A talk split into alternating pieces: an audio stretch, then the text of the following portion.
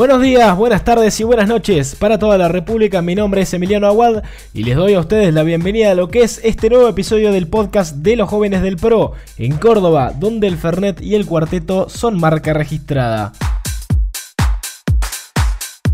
El viernes 21 de mayo comenzaron a regir las nuevas medidas que el presidente Fernández anunció en pos de contener la suba de contagios por el COVID-19. Estableció así una nueva fase 1 con restricción de horarios, cierre de comercios no esenciales, aislamiento y una pausa en las clases presenciales. El descontento social con las medidas del mandatario es actualmente masivo.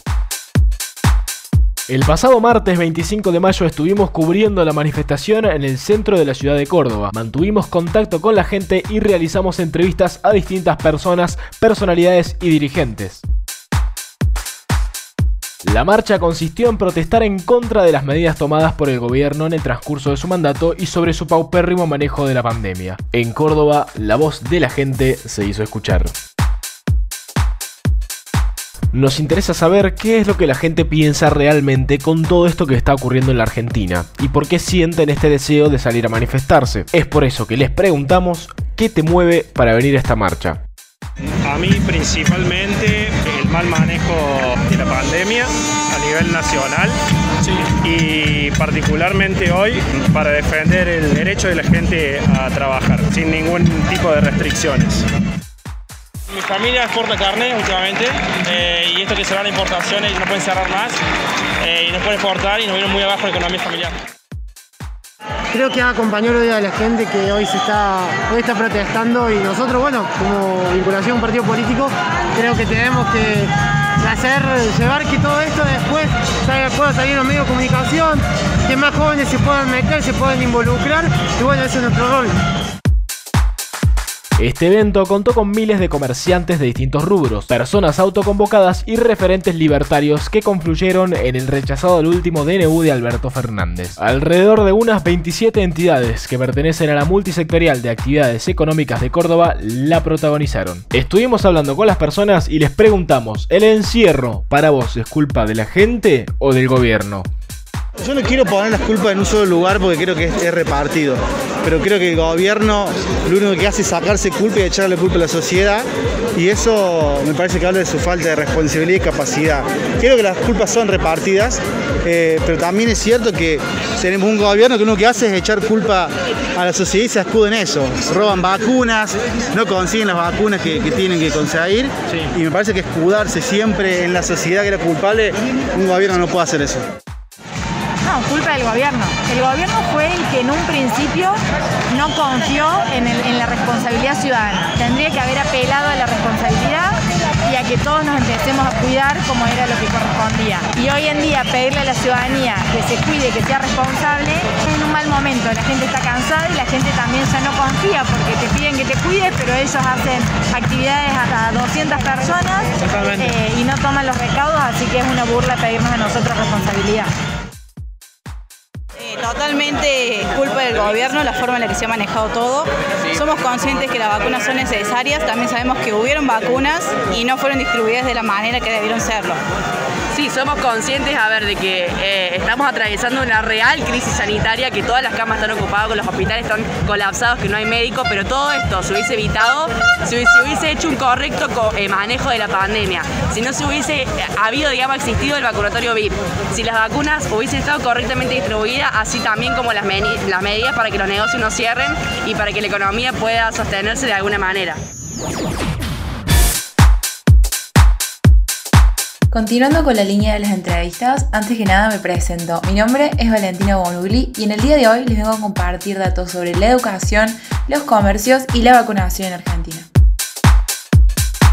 ¿Sabías que las aulas estuvieron cerradas alrededor de 90 días? Mucho más de lo que nos dijeron. Y a pesar de todo esto, los maestros siguieron dando clase de manera virtual. Sin embargo, no todos los alumnos tuvieron la oportunidad de asistir debido a que hoy en día en Argentina estudiar es un privilegio derecho como debería serlo. Según las estadísticas, en los barrios populares, uno de cada cuatro chicos abandonó sus estudios en el 2020 y no hay registro de su regreso en este 2021. ¿A ustedes estos números no les parecen súper preocupantes? Porque a mí sí. Aproximadamente 18 multinacionales se fueron del país. 90.000 comercios bajaron sus persianas para siempre y 41.200 pymes tuvieron que cerrar. ¿Hace falta decir cuántas familias quedaban afectadas gracias a esto? Me parece que no, porque cuando sales a la calle, la situación se refleja en cada cuadra y es lamentable.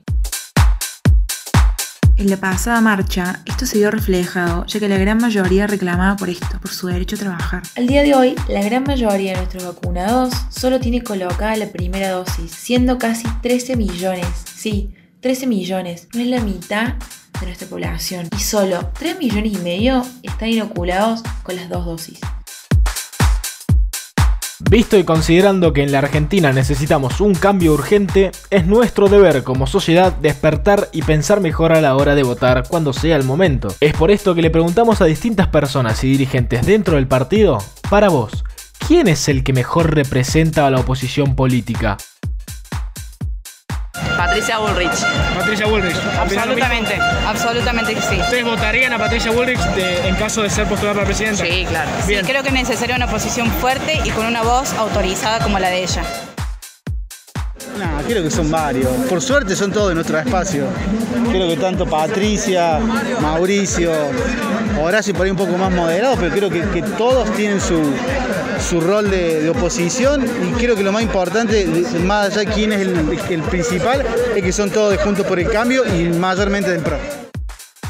Eh, Patricia Burgos. Me parece que sí, a nivel nacional eh, es quien está, la que está haciendo la voz de los desencantados y de todos aquellos que nos votaron en el 2015 y es quien está haciendo la parada fuerte, los reclamos y las denuncias que, necesitamos. Yo creo que en realidad el líder de la oposición sigue siendo Mauricio Macri, sin duda, pero por ahí uno, uno habla, creo, de que hoy nosotros no podemos pensar más en líderes mesiánicos y líderes que van a ser para toda la vida y que van a candidatearse siempre. Yo creo que el, espacio de la oposición tiene hoy nosotros eso lo tenemos que celebrar. Así como tenemos muchos líderes que mueven distintas opciones, distintos discursos, también tenemos distintos líderes que pueden llegar hasta el día de mañana un paso para una candidatura presidencial y eso como espacio nos tiene que enorgullecer. Pudimos contar también con la flamante participación de un invitado estrella del podcast, un hombre que asistió a la marcha para hacer valer sus derechos como ciudadano y sumarse al reclamo de miles de personas. Tuvimos en exclusiva a Eduardo Presto Felipo, más conocido como El Presto, periodista independiente, director del medio Data 24 y gran referente de la oposición. Entre cientos de personas que le pedían fotos y festejaban sus dichos, pudimos hacerle un par de preguntas y esto fue lo que nos dijo. La primera pregunta que le hicimos fue nuestro principal disparador a todos los entrevistados. ¿Qué te mueve a vos para venir a esta marcha? Mueve lo que le mueve a todos los que vinieron, la libertad de poder trabajar, de poder estudiar. Eso no quiere decir que queremos que la gente se muera como están diciendo los medios nacionales. Lo que decimos es que el gobierno tuvo un año entero para planificar las cosas y lo único que planificaron fue poner un vacunatorio VIP el Ministerio de Salud, como por ejemplo el caso de Larita que falleció esperando una cama, esperando la vacuna, mientras militantes de la Jaureche se siguen vacunando sin ser pacientes de riesgo y nos vienen a acusar a nosotros que queremos matar a la, a la ciudadanía. Entonces estamos acá como ciudadano más, ni, ni, vine a hacer periodismo ni nada. Bueno, esa es la cuestión. Estamos acá por eso, por la libertad. Poder estudiar y poder trabajar y que Alberto y Cristina se vayan a la renegrida. bueno, la mayoría ya conocemos al presto. Otra pregunta que le hicimos a Eduardo también formó parte de las interrogantes que le hicimos a todos. Para vos, ¿el encierro es culpa de la gente o del gobierno?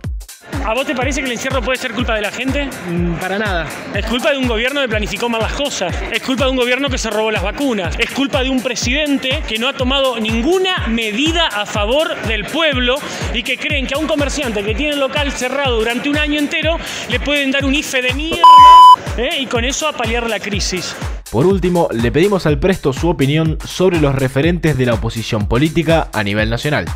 Y yo no puedo hablarte del referente, porque creo que son varios. Creo que, que hay varios referentes, Javier Milei, Gómez Centurión, Patricia Bullrich. Son, son gente que, vale. ¿Algún tipo de coalición o unión entre... Sí, es que si no llega a haber una unión, un, un gran polo republicano, estamos perdidos. Porque hoy necesitamos de todos, como esta marcha, donde hay liberales, gente del PRO, gente de la coalición cívica, radicales, hay algunos peronistas también, y no son enemigos, son ciudadanos que tienen diferentes formas de ver, pero que actualmente ninguno tiene libertad. De esta manera sentenciaba el presto sus dichos en la entrevista que le hicimos desde el podcast. Para ir finalizando, queremos extender una pequeña lista de agradecimientos a nuestros entrevistados, entre los que se encuentran algunos dirigentes y exdirigentes de nuestro partido. Ellos son Ivo Foguet, Gonzalo Torres, Jessica Robeto, Lucía De Bernardi y Natalia Villega. También agradecemos al Presto y a Julio, Gonzalo y Franco, quienes son trabajadores y estudiantes que se sumaron a nuestras entrevistas. Antes de terminar, te vamos a compartir una breve reflexión para que te pongas a pensar. De diciembre del año pasado que estamos escuchando promesas incumplidas por parte del gobierno sobre la vacunación. Se vacunan entre ellos, no cumplen los plazos de entrega y encima no hay la cantidad de dosis prometidas. ¿Qué más nos tiene que hacer este gobierno para decir basta? No queremos que nos mientan más, no queremos que nos den subsidios. Realmente lo que queremos es poder trabajar y circular libremente tal como lo dice nuestra constitución. Los quiero con locura, gracias, gracias por estar acá. Gracias, gracias de corazón. Nos despedimos. Esto fue un nuevo episodio del podcast de los jóvenes del PRO en Córdoba, donde el Fernet y el cuarteto son marca registrada.